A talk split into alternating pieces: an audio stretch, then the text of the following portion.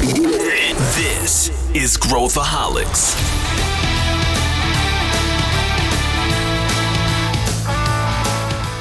Olá, aqui é Pedro Van Gertner, eu sou o CEO da ACE e esse é Growthaholics, o podcast para quem adora inovação e empreendedorismo. Hoje a gente vai falar de um assunto novo que interessa muita gente, mas que, por ser novo, gera muitas dúvidas, que é o Corporate Venture Capital, o famoso CVC. Nesse episódio, a gente vai debater sobre como desenvolver uma estratégia de CVC na prática, as diferenças entre VC, né, Venture Capital e CVC e muito mais. Para me ajudar nessa discussão, eu trouxe duas pessoas que manjam muito sobre o tema. O Marcelo Belotti, que é Head de Inovação na Even Construtora, e a Amanda Coutinho, que é Head de CVC aqui na Ace Cortex. Vem com a gente!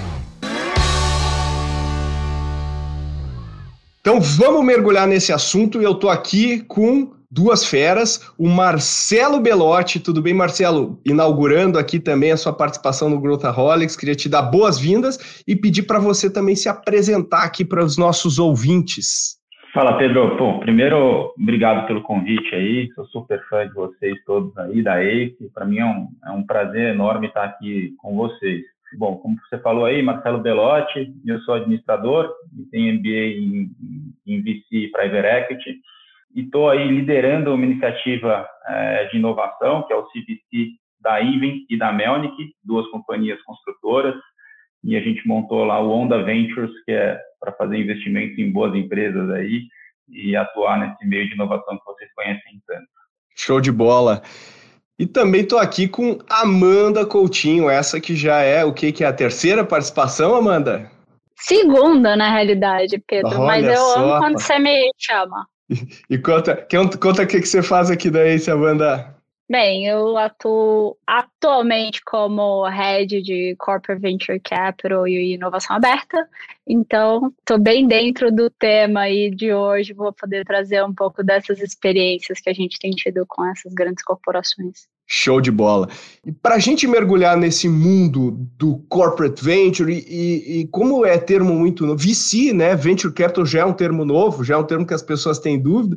Quanto mais, né, quando a gente fala de corporate venture, que é um termo muito novo, o pessoal tem, tem, tem várias questões aí sobre isso. Então, eu queria primeiro que a gente mergulhasse no que, que é, e depois eu quero explorar bastante a estratégia, né, da, que o Marcelo uh, desenvolveu e por que, que ele está fazendo, explorar um pouco mais o case.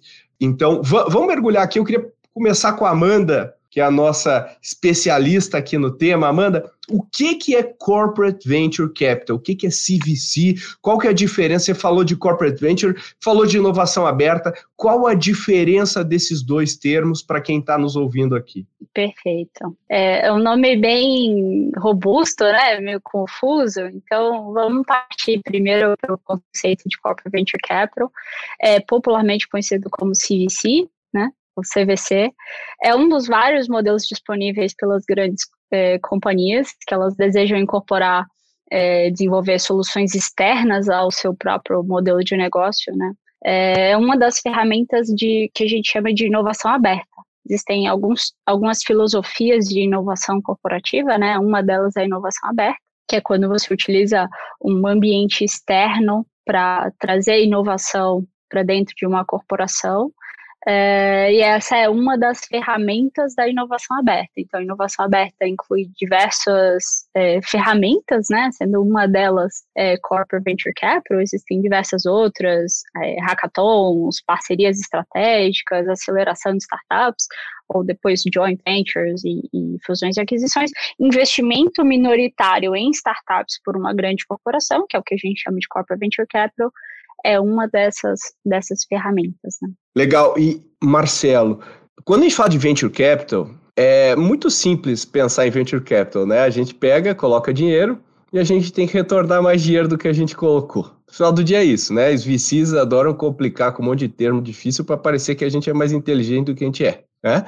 Mas no final do dia, bota dinheiro, aposta nas empresas e retorna mais dinheiro quando a gente tem um evento de liquidez. Mas quando a gente entra no mundo corporate venture, não é tão simples assim, né? Porque você tem um elemento novo na equação que é a estratégia da companhia. Né? E você não tem só um, uma forma de fazer corporate venture, e acho que é aí que talvez venha toda essa confusão, às vezes, na cabeça das pessoas. Como é que você enxerga essa diferença, né? Uh, uh, uh, e depois eu queria ouvir a Amanda também sobre isso, de corporate venture para o venture capital. Você que eu sei que também também atua aí, faz investimento anjo e tudo mais. Co como é que você separa as duas coisas assim na tua cabeça? Oh, Pedro, é, é uma ótima pergunta, né? É, eu acho que tem um desafio muito grande, né, quando a gente pensa nas corporações. A gente tem, bom, primeiro a cultura, né? Acho que toda a questão da cultura das corporações e aí pensar em estratégia não é um negócio tão simples de você casar esses dois mundos, né? Eu acho que isso é super importante falar. Então, e aí, assim, eu acho que você utilizar de agentes de apoio para contribuir, para conseguir abrir um pouco a cabeça e entender um pouquinho dessa relação estratégica da companhia, o que ela se propõe a fazer, é muito importante. Eu acho que isso é um, é um ponto que eu gostaria de, de frisar. Agora, a principal relevância assim, é justamente você conseguir entender do viés estratégico das companhias, o que, que elas podem aportar para mim. Aí eu vou emitir um pouquinho de opinião aqui, além aí do, do quadrado, talvez, da, do CVC, vai? sem querer falar o que é certo e errado. Eu acho que não tem nem certo e errado. Mas eu acho que as corporações elas podem né, ajudar muito com o viés estratégico em, em cima dos ativos que ela acaba investindo, das startups que ela está vislumbrando aí.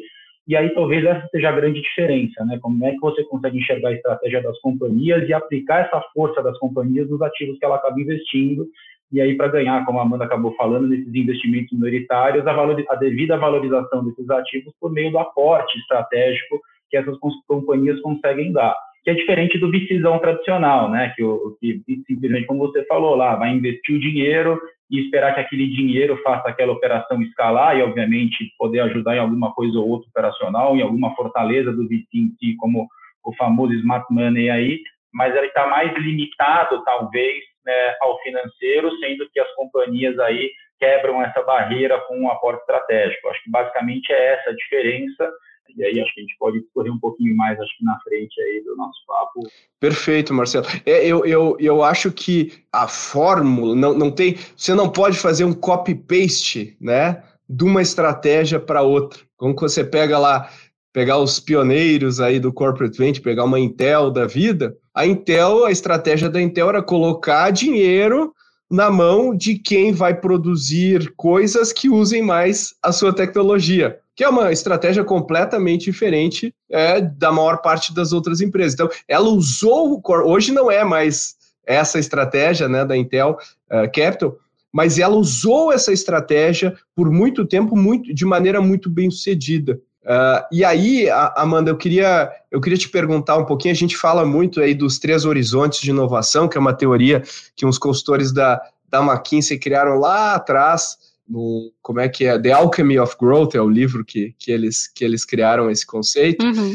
e, e, ele, e ele coloca assim poxa a, a, distância do nosso core hoje né a distância até temporal do, do nosso core uh, do horizonte 3 estaria mais distante o horizonte 1 seria a vaca fria digamos assim o que a gente está fazendo hoje muito corporate venture, muita estratégia de corporate venture. Depois, não, não quero dar spoiler aqui do, do Marcelo, depois a gente vai entrar no case, muita estratégia de corporate venture olha o horizonte 3, né? Mas não necessariamente essa é uma regra, essa é uma verdade, né? Então, comenta um pouquinho sobre, sobre isso, né? Sobre formas que a gente tem para utilizar corporate venture, né?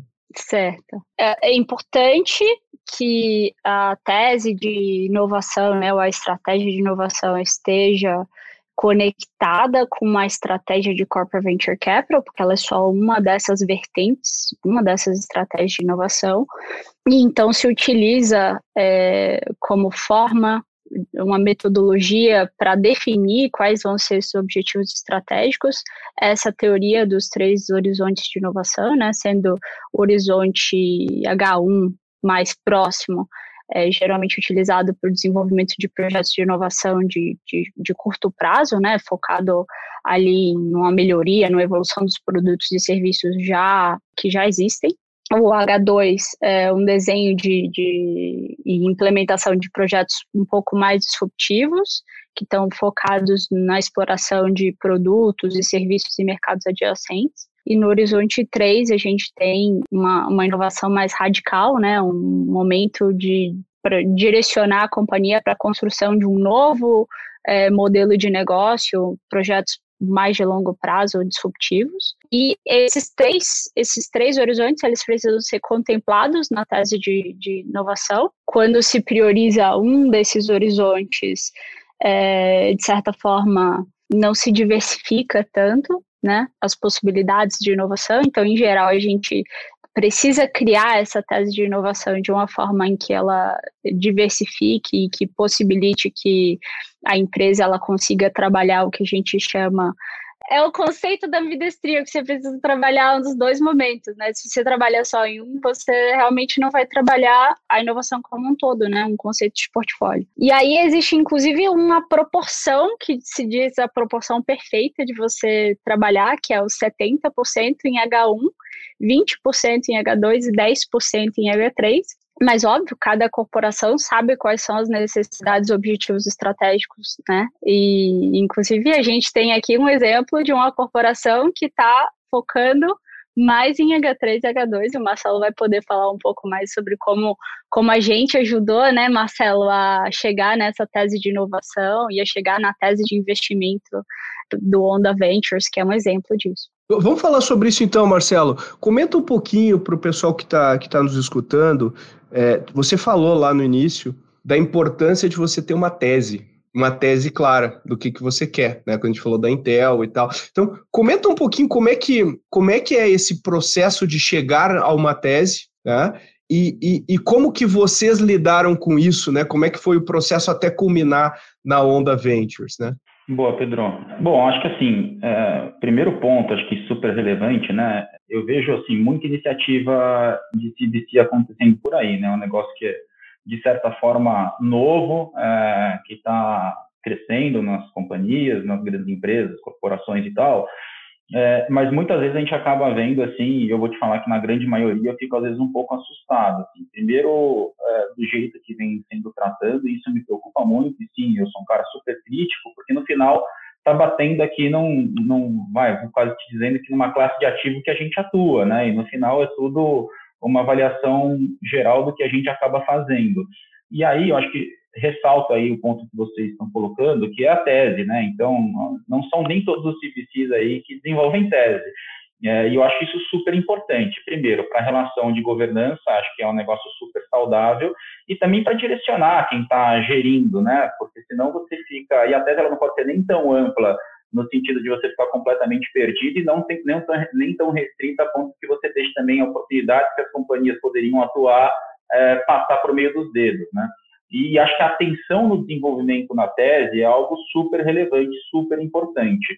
E muitas vezes a gente como companhia e a gente como pessoa sozinha, assim, como gestor, acaba não conseguindo desenvolver a melhor tese. A gente precisa de ajuda, de reflexões, de modelos já bem estruturados que possam te ajudar a chegar no caminho correto. E, e, no nosso caso em específico, acho que foi super importante. Eu já conhecia a ACE, já tinha ouvido falar super bem, e contar com a ACE, com o time da Amanda aí para ajudar a desenvolver, para mim foi super importante, porque vocês têm toda uma cronologia que a gente consegue prestar um pouco os assuntos, os temas, a estratégia, e às vezes você acaba caindo num lugar que faz muito sentido agora, depois de pronto, o bolo pronto, faz muito sentido, mas que você não tinha a menor noção no começo do processo. É, então, acho que desde de, de definir ali os ativos que você vai investir, a maturidade deles, o que, que você vai acabar buscando é, e também os objetivos finais que você acaba tendo ali. E, obviamente, você expressa um pouquinho dos riscos, é, do que, que você acha dos que já deram certo, mais certo, dos que deram errado, é, o que, que é inovação que você está buscando na prática, o que, que é tudo isso. Então, eu acho super importante esse processo e a ACE, obviamente, acho que tem N outras empresas que fazem isso, são super relevantes para a gente ter maturidade no que a gente acaba fazendo e fazer bem feito. Eu, eu acho que essas perguntas, né, passar por esse stress test aí, como você estava falando, é muito importante porque é tudo muito novo, né, Marcelo? Assim, a gente, poxa, essa revolução que a gente está vivendo, a revolução de tecnologia, das startups, até muito pouco tempo atrás, ela não estava impactando todos os setores e a gente não via isso como uma uh, ou de um lado uma crise existencial, uma ameaça existencial, ou uma super oportunidade para capturar valor. Né? A gente não via essas duas coisas aí. A gente fala, legal, é bacana. Uh, mas agora a gente está vendo as empresas comprometerem um capital cada vez mais relevante né, nisso. Muitas empresas estão até pegando uh, o, o recurso de PD, que antes era colocado para pesquisa interna, para alocar para isso né, e financiar esses projetos.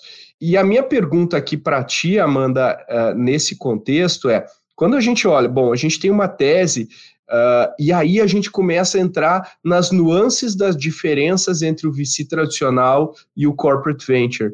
Quando, quando a gente olha o VC tradicional, a gente vai escolher um veículo que é ou um FIP ou offshore, né? E, e aí muito por ou razões tributárias ou razões de proteção dos investidores, uh, etc. Mas o corporate venture tem uh, a caixa de ferramentas que eu posso usar também em termos de, de, de o que fazer é maior, né? Então, se eu escolho fazer um FIP, ele casa, ele deveria casar com aquilo que eu estou fazendo, ou se eu vou fazer offshore a tese responde à pergunta do que, que eu vou fazer em termos operacionais, em termos do meu veículo, né? Como é que você vê isso? E eu vejo muita gente colocando, às vezes, o veículo na frente da tese. Não sei se você entende o que eu quero dizer, né? As, as pessoas ficam tão ansiosas em, em, em, querer entrar como se fosse um VC e não pensam, peraí, peraí, o, o meu propósito é gerar valor aqui para o negócio no H13. Então, Dá uma, dá uma pincelada nisso para deixar clara a cabeça aqui de quem está nos ouvindo. Perfeito. É, e o Marcelo vai poder até construir em cima disso, porque é exatamente esse o processo que a gente passou com o Onda Ventures. Então, a gente efetivamente começou com a tese de investimento, a tese de investimento, inclusive dita qual, quais são os tamanhos de cheque esperados, onde são encontradas as melhores startups, e em função disso, em função desses retornos, o tamanho do cheque, é que a gente percebe qual que é o melhor formato, veículo de investimento para essa tese uh, adequada, né? E daí sim é que a gente vai começar a efetivamente investir, né? Depois do, do, do veículo estruturado. Então, primeiro, sim, vem a tese, a gente precisa estruturar a tese de investimento, como o Marcelo citou, né? Explorando as oportunidades e os territórios que a corporação pode agregar valor, que está atrelado à proposta de valor da, da corporação, que são estratégicos para ela.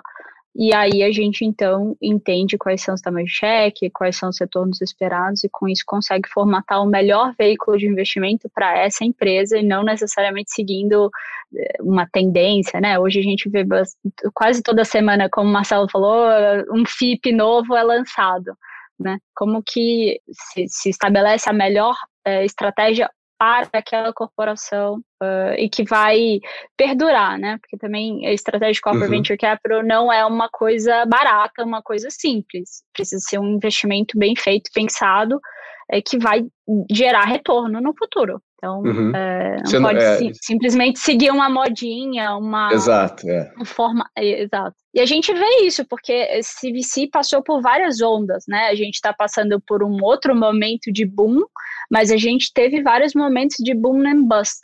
Né, a gente está chegando na quarta onda. CVC é um, um, um mecanismo que vem ali desde os anos 60, né? Então, é, a gente precisa ter precaução, é, caution, né? Se cuidar também para que essa estratégia não, não, não seja um tiro pela culatra. É, eu, eu acho que tem um ponto aí que o Marcelo abordou e, e você também pincelou agora, que eu queria perguntar para o Marcelo. Não sei se vocês já, se já leram, tem um livro que eu gosto muito, assim, de estratégia, muito contemporâneo, que se chama Seven Powers, Sete Poderes, é, e é um cara super matemático, né? E ele fala que quando a gente estabelece poder, né, o poder ele tem dois lados. De um lado ele, ele favorece a empresa e de outro lado ele dissuade o teu concorrente a entrar nesse mercado. Né? Então, quando Netflix uh, colocou o, produto uh, streaming lá, que, que com um acervo bem capenga, a Blockbuster não tinha muito interesse no economics daquilo, então uh, ela como concorrente não, não se empolgava com aquilo, e ao mesmo tempo uh, gerava um valor que, poxa, eu ia na Blockbuster, não tinha o um filme que eu queria ver, então não preciso me deslocar, pago uma assinatura, gasto menos e tudo mais. E tem um dos poderes que é, ele fala que é o em inglês é o cornered resource, né? Que é o, o recurso é o exclusivo, né? Que só a empresa tem e ninguém mais tem. E esse é, um, é difícil ter isso, né? Uma coisa que, uma vantagem que só eu tenho, porque hoje em dia todo mundo copia tudo. Agora, quando eu somo uma, uma corporação a uma startup, e aí vem o ponto aí do, do, do Marcelo, não sei se a, se a Amanda também quer, quer comentar isso, a gente tem um, um, um recurso, né, que é acesso à base de clientes, que é uh, a marca, a reputação, capital, ah, tem, processos, né, todo back-office, tem várias coisas que podem beneficiar a startup nesse processo, né? Você quer comentar um pouco sobre isso, Amanda, sobre, sobre esse ponto? Depois queria ouvir um pouco o Marcelo também sobre isso. Tem um exemplo interessante que, quando eu fiquei sabendo, eu achei. Eu gostaria de compartilhar, que é o Spotify, quando ele foi levantar série E dele, ele escolheu levantar com a Coca-Cola com o fundo de CVC da Coca-Cola, você pensa, poxa, por que a Coca-Cola, né?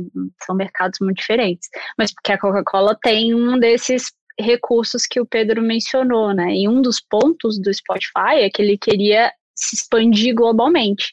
E quando você pensa numa empresa que se expande globalmente, que tem atuação no mundo inteiro, você pensa na Coca-Cola e a Coca-Cola efetivamente ajudou o Spotify nesse sentido. Então, esse, essa é uma proposta de valor interessante que Corporate Venture Capital tem que um VC tradicional não consegue é, ajudar, né? Então esse é um exemplo que eu acho bastante peculiar, assim, é, é. levantada de capital do, do, do Spotify.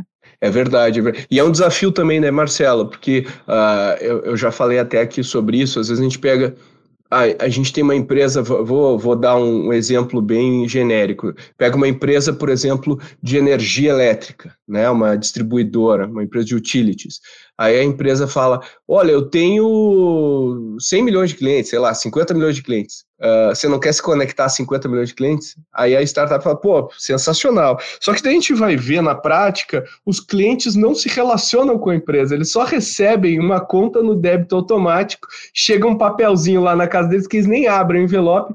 Então, a tese que a empresa tinha de que ela acessava a sua base de clientes não se realiza na prática, elas não conseguem alavancar o ativo com isso, né? Como é que você vê esse grande desafio da gente entender e, e, entendendo que isso não é algo estático, isso é dinâmico também. A gente pode construir essas coisas ao longo do tempo, né? Como é que você vê tudo isso, Marcelo? Bom, acho que a Amanda já me conhece um pouquinho aí das nossas interações, acabou entrando numa, numa discussão aqui que, que eu gosto bastante, assim, e, mais uma vez vou falar aqui opinião, né, sem querer lacrar nada disso, mas eu acho que assim, acho que essa discussão, inclusive esse exemplo da Amanda aí em relação a Coca-Cola, Spotify e tal, é, eu acho que é super relevante. E talvez seja por isso que eu é, foquei um pouquinho mais no H2, H3, né, eu sou um cara, para ser bem sincero, assim, eu acho que até voltando um pouquinho para as questões anteriores, assim, quando a gente compara CVC e VC, eu acho que a gente tem diferenças importantes, pontos positivos e negativos nos dois mundos, tá? E talvez a, o nosso papel em fazer uma estratégia ou outra, a gente está focando aqui no CVC, é a gente tentar enaltecer aí as coisas é, mais relevantes e mais interessantes e tentar barrar aquelas que agridem bastante a gente. Então, assim, a gente com estratégia de CVC, e aí eu vou tentar responder tudo, se eu esquecer alguma coisa, vocês me falam. Mas quando a gente pensa numa boa estratégia de CVC, assim, eu sou bastante cético quando a gente pensa no H1. E aí, mais uma vez, opinião. Por que isso? Porque eu acho que a gente acaba.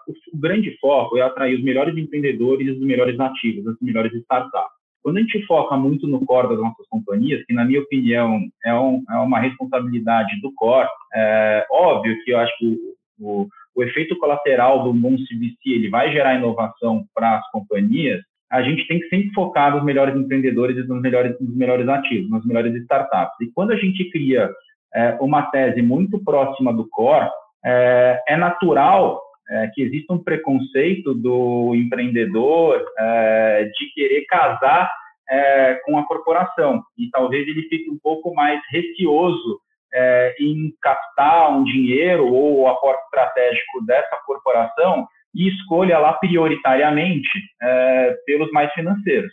É, isso vai fazer o que, com que, eu acabo utilizando um termo aqui, que acaba que o CVC, com essa tese, acaba meio que virando curva de rio, acaba parando muita sujeira lá, e isso vai fazer com que o teu portfólio fique não tão eficiente. É, então, quando eu foco, por exemplo, e aí vou entrar talvez mais no âmago aqui da, da questão, é, quando eu foco no H2 e H3, ou seja, quando eu penso em adjacente disruptivo, eu começo a entender quais são os ativos estratégicos que as corporações conseguem avançar é, as startups que eu acabo investindo. E aí acelerando esse tema. Então, como a Amanda colocou, pô, a Coca-Cola, o que, que, tem a ver com a Coca-Cola, né? A, o Spotify.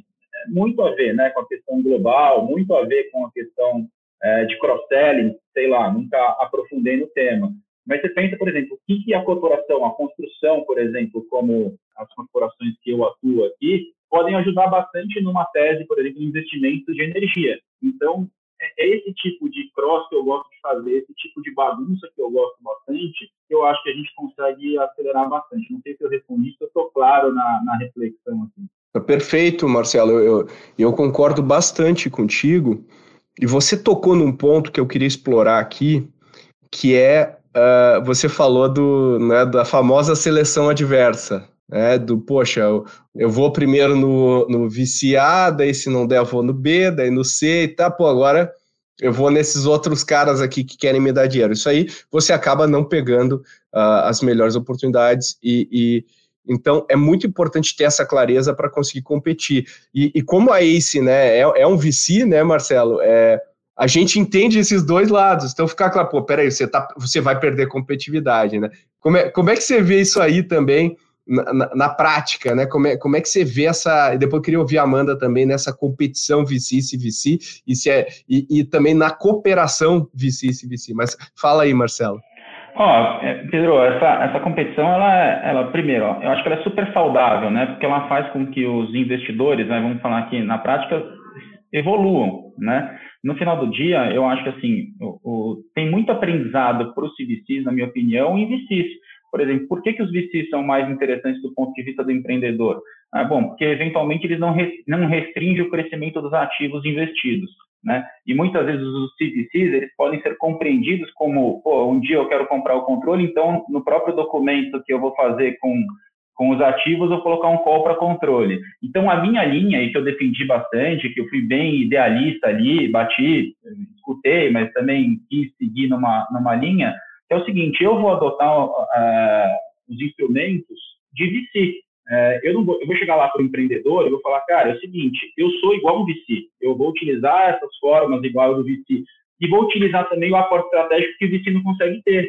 É, então, assim, eu tento usar o especial do, do, das corporações sem atrapalhar nos instrumentos que eu acabo utilizando as melhores práticas de mercado de VC. É, e eu acho que o VC também tem muito a se desenvolver. Eu acredito muito, por exemplo, nos VCs nichados. Aqueles, por exemplo, que atuam, sei lá, na máquina de venda, ou aquele que consegue desenvolver uma determinada coisa e ele é nichado especialista naquela determinada coisa. E aí ele tem um diferencial competitivo versus outros e aqueles determinados empreendedores que ele domina mais o assunto vão procurar mais ele do que os outros. Eu acabo acreditando no, no, no melhor dos melhores e não naquele muito amplo. É, é, uma opinião mais pessoal também, não sei se vocês concordam. Perfeito, eu, eu concordo muito. A especialização, o foco é, é tudo. E Amanda, como é que a gente olha esse mundo do VC? Porque existe hoje muito, né, se a gente for olhar no mercado, muito co-investimento, né? Por exemplo, um VC lidera uma rodada, um CVC entra.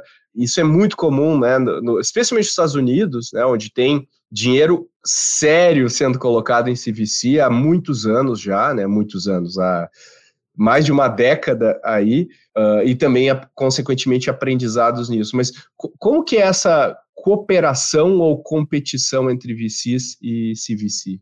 Certo.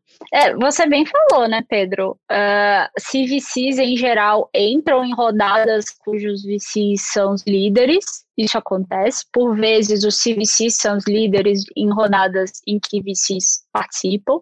É, existem vários casos é, bem conhecidos globalmente, né? Aqui no Brasil a gente tem alguns, inclusive recentemente a gente teve um dos acelerados ali do Bush Lab do BET 9, que é a Clavi, foi fez um, uma rodada de investimento cuja uh, o CVC da Vivo uh, participou então, a gente tem é, essas rodadas de investimento mistas, né, em que o CVC entra com um olhar mais estratégico, em, em, em que participam também VCs, mas não, é, é, acho que é importante colocar que não são excludentes, né, o mundo de VC não exclui a participação de um CVC, inclusive o, a, a questão de um CVC também agir é, como um VC, né? Não, não existe apenas um olhar estratégico que deve ser considerado um conglomerado. Existe também um olhar financeiro e um CVC pode também entrar fazendo um play financeiro,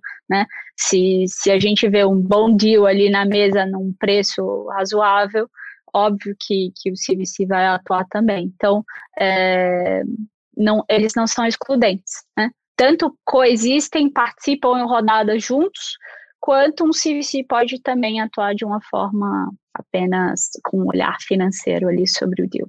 É, e, e, essas são as nuances, né, Amanda e Marcelo? Como é, como o CVC tem mais nuances do que VC, porque a ah, esse deal aqui, bom, se vier uma oferta, pode dar um retorno financeiro que talvez eu possa reciclar esse capital e aplicar numa outra empresa. Já essa aqui eu tenho, eu, eu não vou abrir mão, porque isso aqui tem um valor. Então, ela, ela tem muito mais nuances aí do que, uh, do que o, o preto no branco aí, né, que a gente vê no mercado de VC. Claro, eu não quero simplificar ao extremo o mercado de VC, também tem várias nuances, o Marcelo mencionou aí foco, as teses também que existem, uh, o quanto eu consigo ajudar de fato aqueles empreendedores, mas são coisas diferentes, né, são, são, são bichos diferentes. Agora, Marcelo, a gente fala de, de CVC, uh, ah, até há pouco tempo atrás, quando a gente ia nas corporações, o que, que você está fazendo com startup? Não, pô, a gente está trabalhando muito forte com startups, temos um programa aqui de aproximação com startups e tudo mais. Então, as pessoas estavam fazendo programas, né? E, e toda a empresa meio que falava que tinha.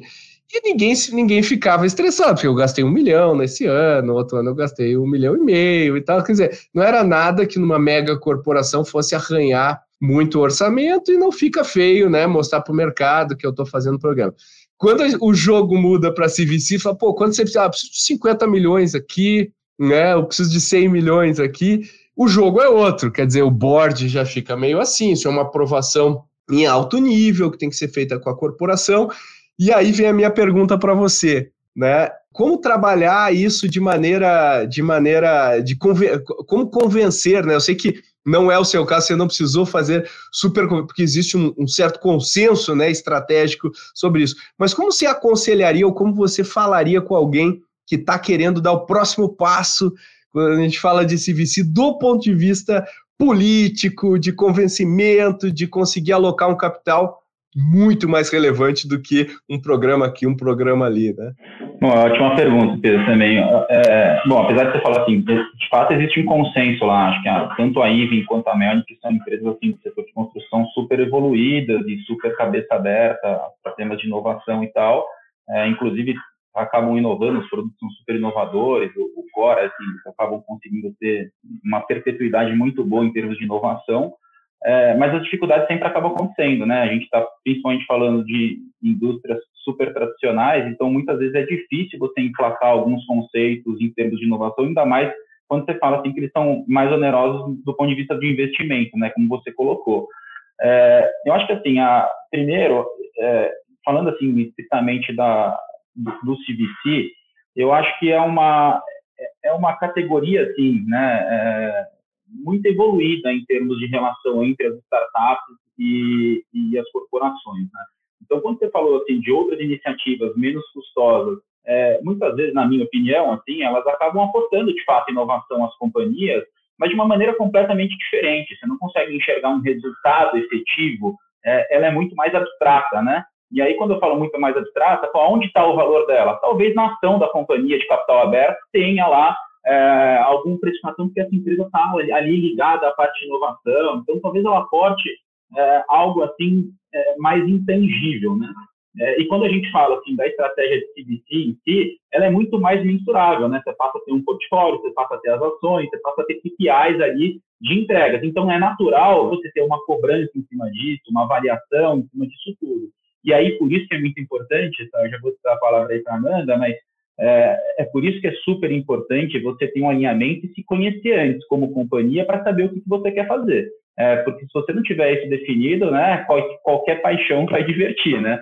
E, e, ou então qualquer coisa vai ser motivo aí de, de, de, desagrado, de você não conseguir perpetuar com a iniciativa. Então, acho super importante a gente conseguir calibrar as expectativas, entender de fato o que a gente está fazendo, e, e, aí eu acho que você vai trazendo um pouquinho de matemática para as coisas, entender de fato que inovação que você consegue aportar, e aí eu vou colocar mais uma coisa que eu, que eu gosto de frisar eu acho que a boa inovação para dentro da, das corporações está investindo nos melhores empreendedores, investindo melhor, nos melhores ativos.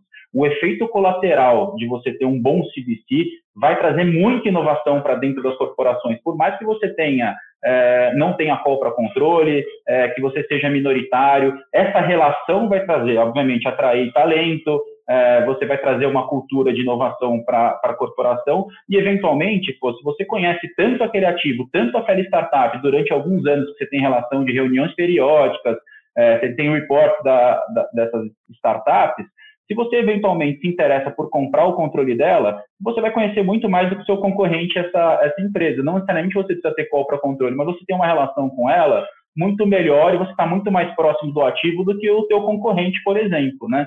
É, agora, o caminho, na minha opinião, nunca é restringir o crescimento da, da startup. Eu bato muito nessa tecla. Perfeito, Marcelo.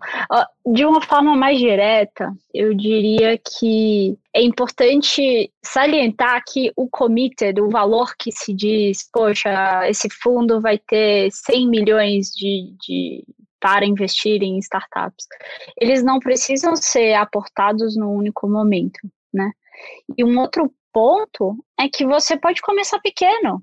É, vai construindo o portfólio à medida, você não precisa fazer um, um fundo de investimento em participações é, logo de cara, você pode estabelecer um, um, um, veículo mais simples, menos robusto, e você vai tirando aprendizados dessa, dessas experiências de investimento em minoritário em startups, e como que isso se relaciona, e a partir com a corporação, e como que se constrói uma governança mais robusta em cima disso, em cima desses aprendizados. Então, uma forma de, de convencer, né, de, de, estabelecer esses primeiros passos em corporate venture capital é e não, não dar um, uma pernada maior do que a maturidade da corporação, de ir mostrando a, a corporação aos poucos de que esse investimento é interessante para ela e que pode render frutos vá construindo o portfólio aos poucos, né? E à medida em que, vai, vai se construindo, você consegue mostrar pelos resultados a importância de se ter mais robustez é, num modelo de, de, de governança mais, mais aprofundado. Boa. É, acho que a Amanda tocou num ponto acho que super importante também, que aí que é essa questão, por exemplo, de governança, e aí misturando um pouco com a pergunta do Pedro, de como é que você consegue construir isso né, dentro das corporações. É, eu acho que um, um fator, fator, assim super rico que eu estou super satisfeito depois de, de, ter participado aí do processo junto com, com a ACE é justamente é, você conseguir explorar o que que dá, o que que já deu certo, o que que não deu certo, quais são as boas práticas e as que não deram tanto certo e acaba que você consegue utilizar exemplos, é, e isso foi muito rico no processo para mim, para você convencer as corporações de que, por exemplo, você ter uma governança, é, por exemplo, um comitê de investimento que tem autonomia para poder fazer os, os investimentos, barras de investimentos do CVC é super importante, para você diminuir a, a, a, burocracia toda das corporações para aplicar aí o CVC, é, então, isso aí é tudo muito importante, acho que da gente também utilizar exemplos práticos. Então, eu só queria frisar essa parte que foi muito rica no processo ACE comigo, de utilizar, assim, obviamente, por toda a estrada que vocês já têm, os exemplos práticos das coisas já vividas, para a gente trazer também como poder de convencimento de fazer o melhor veículo, vai, vamos dizer assim, né? Tanto é, endereçar lá, como a Amanda falou, se vai ser FIP ou se a gente vai atuar com uma limitada por meio de mútuo conversível, ou então se a gente vai fazer, por exemplo, a tese específica a tese. Então, acho que todo o processo você consegue é, mapear melhor e exemplificar e aí acabar conquistando o teu caminho dentro das organizações, ao invés de você adotar o mais fácil, né? Não é fácil, a discussão não é fácil, é, mas acho que é algo muito necessário. Ela fica muito mais fácil quando a gente consegue exemplificar sucessos em sucessos. Perfeito. E, e um outro ponto que o Marcelo tocou, e você havia trazido também, Pedro, eu gosto de falar que a gente namora antes de casar, né? É importante que essas, essas empresas elas tenham um relacionamento com o ecossistema antes de investir. Então, primeiro você tem um nível de maturidade, a corporação precisa ter um nível de maturidade, saber se relacionar primeiro com a startup para depois é, investir nas startups. Então, é, coisa simples. É, se para fazer um, um, uma parceria com uma startup demora-se meses, fica-se é, com um contrato pendente ali numa área de compras, não existe um, um streamline para startups. Se essas, esses pontos ainda não estão resolvidos, muito dificilmente é, é, vai, vai se poder competir com o VC na, na velocidade que a startup tem para um deal acontecer, porque as startups elas têm um período específico em que elas precisam captar. E aí as corporações, obviamente, não vão fazer os melhores deals se elas não tiverem um, uma governança é, preparada, né? E aí sim que a gente vai ter então essa seleção adversa, que são as, essas startups que não conseguiram é, captar com um VC tradicional e vão acabar é, fazendo o levantamento de capital que ela tinha à disposição, porque senão ela vai à falência. Então, é preciso evoluir, evoluir a maturidade primeiro também é, por, por mecanismos de inovação aberta, quais sejam, para daí então conseguir fazer esse tipo de, de investimento, senão é, efetivamente, muito possivelmente vai ser um, um, um mecanismo de seleção adversa aí atuando. É, eu, eu acho que o Marcelo falou uma coisa chave aqui quando ele estava mencionando. Eu gostei muito quando ele falou o seguinte: pô, peraí, eu não quero. Não adianta eu ficar tendo cláusulas contratuais que me garantem o controle, que me garantem a compra do cara lá na frente e tudo mais. Isso parece, isso, isso culturalmente é o que as empresas estão acostumadas, né? Não, te protege, garanta e tudo mais, quando a gente está trabalhando com uma coisa de, poxa, esse, esses empreendedores, empreendedoras que eu estou trabalhando, eles têm que me ver como um parceiro chave para o futuro desse negócio. E eles têm que me ver que eu estou lado a lado com eles, uh, ajudando essas empresas nessa, nessa jornada. E eu acho que isso é muito mais fácil uh, falar do que fazer, porque no dia a dia da empresa a gente está lá querendo bater a meta e tudo mais. Então é muito legal essa mentalidade, e é uma mentalidade que não é óbvia, né? especialmente no meio corporativo, ela não é óbvia. E para a gente já arrumar aqui para o nosso fim, uh, queria pedir para você, Marcelo, dá o teu, dá o teu pitch aqui agora, uh, né, da, da, uhum. da Onda Ventures, o que, que você está fazendo, uh, o que, que você está buscando para quem está nos ouvindo aqui, uh, né, e pensar, poxa, é uma... E você falou algumas coisas legais, quando a gente pensa, pô, uma Iver, uma Melnick, ah, é, são negócios do setor imobiliário e, e pronto, né? mas não é tão óbvio, né? Você tem outros ângulos que você está explorando. Então, comenta um pouquinho isso aí com a galera, que tem muito empreendedor empreendedor aqui que nos ouve e, e, de repente pode curtir bastante uma parceria aí com vocês. Bom, tá ótimo. Bom, a gente está bem animado, assim, com a perspectiva é ótima em relação a, ao futuro.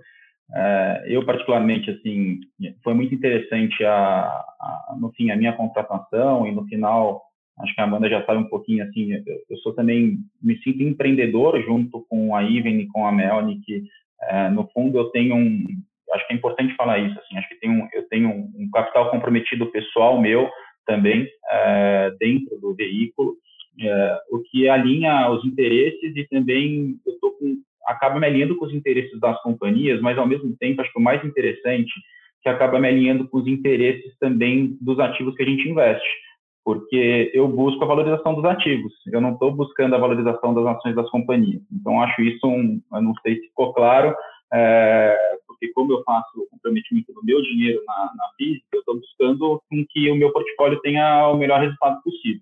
Então acho isso é, é um ponto super relevante. em relação às companhias, assim, a gente está falando de duas companhias, tanto a Even quanto a Melnick, super representativas no mercado de incorporação imobiliária. É, a, a Even está entre as cinco maiores incorporadoras de São Paulo, super focada, super madura, é, com ótimos produtos, e a Melnick tem 50% dos lançamentos de Porto Alegre, então também super relevante, super capaz de testar, pilotar e, e buscar bons ativos para que a gente possa fazer, testar aí no sul do país e tal. Então, assim, é, é, a gente tem pô, inteligência imobiliária, a gente tem é, base de clientes, a gente tem uma série de coisas que a gente consegue aportar como ativo estratégico nas empresas que a gente acaba investindo, nas startups que a gente acaba investindo, além do recurso financeiro para que elas consigam perpetuar no mercado e, e consigam acelerar a tese delas. Então, eu acho que é, essa é a beleza do CVC, e, e, aí, mais uma vez, vou frisar a questão lá das melhores práticas de VC em termos de contrato. Então, eu, eu meio que junto os dois mundos, né? Eu utilizo do, do viés estratégico das companhias e como é que elas podem acelerar os ativos que a gente investe, e ao mesmo tempo eu uso as melhores práticas de não ter compra controle, da gente ser minoritário, de deixar o protagonismo para o empreendedor sempre, e por aí vai. Então, assim, eu acho que no modelo que a gente formou, espero estar certo, a gente vai colher os frutos lá na frente, eu espero, é, que a gente tenha montado um modelo bem assertivo e bem orquestrado no sentido de atrair bons empreendedores, bons investimentos e naturalmente trazer o melhor resultado para todo mundo.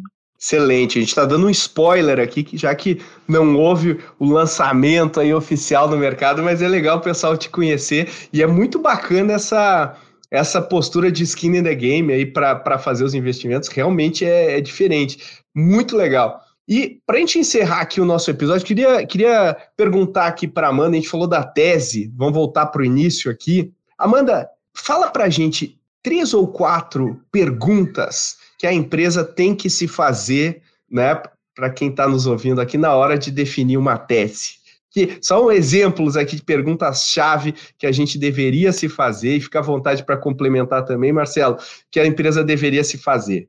Bem, eu acho que o, o primeiro ponto é qual, que, qual é o objetivo estratégico uh, que a empresa gostaria de alcançar com esses investimentos minoritários, né? É, e aí, em cima disso, quais são esses territórios a serem explorados.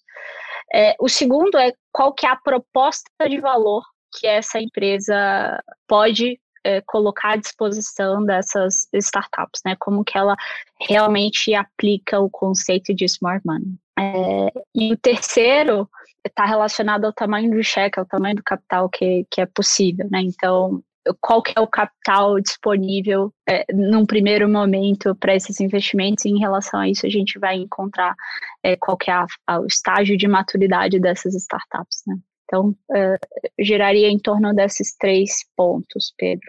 Legal. E pare parece simples, né, Marcelo? que que você... Qual que é o teu input é, aqui? Eu, bom, é difícil cumprimentar a Amanda, né? Ela foi perfeita e eu acho que ela está certa. Só vou, só vou talvez reforçar o ponto da, da gente entender bastante a, a capacidade da companhia em, em atuar. Eu acho que esse é um ponto super relevante não só, obviamente, para a gente conseguir definir bem a tese, os verticais que a gente vai, vai atuar, é, mas também para alinhar as expectativas com os empreendedores, porque se a gente não conhecer, por exemplo, o que, que a nossa empresa faz, o que, que ela é capaz de, de ajudar, a gente vai acabar frustrando é, o empreendedor que a gente até colocou para dentro e acabar não atingindo os objetivos que a gente tem no fim, até estressando uma relação que inicialmente era, era boa. Então, assim, é, é, eu vou, até colocar um ponto super interessante. Eu acho que, por exemplo, você pega no caso das construtoras, a gente tem muita capacidade de inteligência é, imobiliária. Talvez a gente consiga acelerar, por exemplo, um ativo, e a nossa proposta, inclusive, que esses ativos um dia possam se tornar até mais valiosos do que as próprias companhias. Essa é a nossa, é a nossa cabeça. É, mas também acreditar, por exemplo, que a área comercial da companhia vai conseguir se dedicar a, a por exemplo, vender para startup, para mim isso é uma coisa que não vai acontecer. E se a gente prometer isso para o empreendedor, a gente vai acabar caindo num, numa cilada aí é, e acabar frustrando ele e estressando um pouco a relação. Então, acho que, voltando lá para o negócio da tese, para fazer o resumão, eu acho que é muito importante esse ponto de você entender um pouquinho das, da, da tua capacidade em, de fato, conseguir acelerar, decidir os, os ativos que você vai investir por tese, é, que de fato você consegue acelerar e exatamente como que você consegue fazer aquilo acontecer, sabe? Eu acho que é muito importante essa dedicação e essa maturidade nesse pensamento e é assim que a gente conseguiu talvez chegar na nossa tese aí, espero que a gente tenha acertado na pinta. Excelente. Queria só apresentar, Pedro, a tese de investimento da Onda Ventures para as startups que tiverem interessadas entrarem em contato, né? Então, é importante frisar que os territórios são Smart Cities, energia, real estate e fintechs. O CVC da Ivan Melnick está é, buscando, né, smart money, como o Marcelo bem colocou. É, a gente desenhou um nível de governança bastante robusto, focado ali é, é, em aportar valor para as startups e está aberto a co-investimento tanto com outros fundos quanto outra, outras empresas que têm CVC, tem a possibilidade de investir em fundos terceiros, né? É, focado em pré-seed, seed, série A. E, bem, a gente está aberto. A gente gostaria de receber essas startups interessadas. Excelente, excelente empolgado aí com essa, com essa, com esse novo braço surgindo. E com isso queria agradecer e me despedir aqui agradecer da sua participação aqui, Marcelo Belotti, obrigado por ter topado aí conversar com a gente e foi ótimo aqui, acho que teve muitas lições para quem está nos ouvindo. Boa, Pedro e Amanda, eu que agradeço sim a oportunidade, primeiro de ter trabalhado junto com vocês e, e gostaria de parabenizar vocês assim por, por fazer um, uma coisa super importante nessa indústria que é educar sabe? Vocês têm muita relevância assim no trabalho. Eu acho que eu fico muito feliz com isso, porque quanto mais maduro o nosso mercado tiver, mais sucesso naturalmente eu vou ter e, e todas as iniciativas acabam acabam tendo, tá? Então parabéns para vocês. Continuem assim, espero poder contar e trabalhar mais junto com vocês. Boa, Marcelo, como fazendo uma metáfora aí para você que é velejador, inclusive quando o nível da água sobe, todos os barcos sobem junto, né? Isso que a gente acredita. E Amanda Coutinho, obrigado aí por participar novamente do Growthaholics. Obrigada, Pedro. Sempre me convide. Com certeza. Adoro participar, eu adoro participar. Eu sei, e é ótimo. Bora! Se você quiser saber mais sobre o assunto, não deixa de ouvir o episódio 41, como criar uma estratégia bem-sucedida de CVC. A gente fala sobre vários temas relacionados a essa conversa. E como sempre, se você tem sugestões, críticas ou quer indicar qualquer coisa aqui para a gente falar, inclusive você mesmo, se você quer aparecer aqui no Growthaholics, manda mensagem para podcast@goace.vc e a gente lê com todo carinho. E também agora no fim eu quero agradecer a você por ter ouvido esse episódio até o fim. Significa muito porque a gente coloca muito carinho aqui para produzir o Growthaholics. E se você puder dedicar mais 30 segundos, por favor, compartilhe o Growthaholics nas suas mídias sociais. Isso ajuda a gente a atingir cada vez mais pessoas e tornar o Growthaholics, que tem o propósito de educar o mercado, mais e mais conhecido. Valeu, obrigado e até a próxima.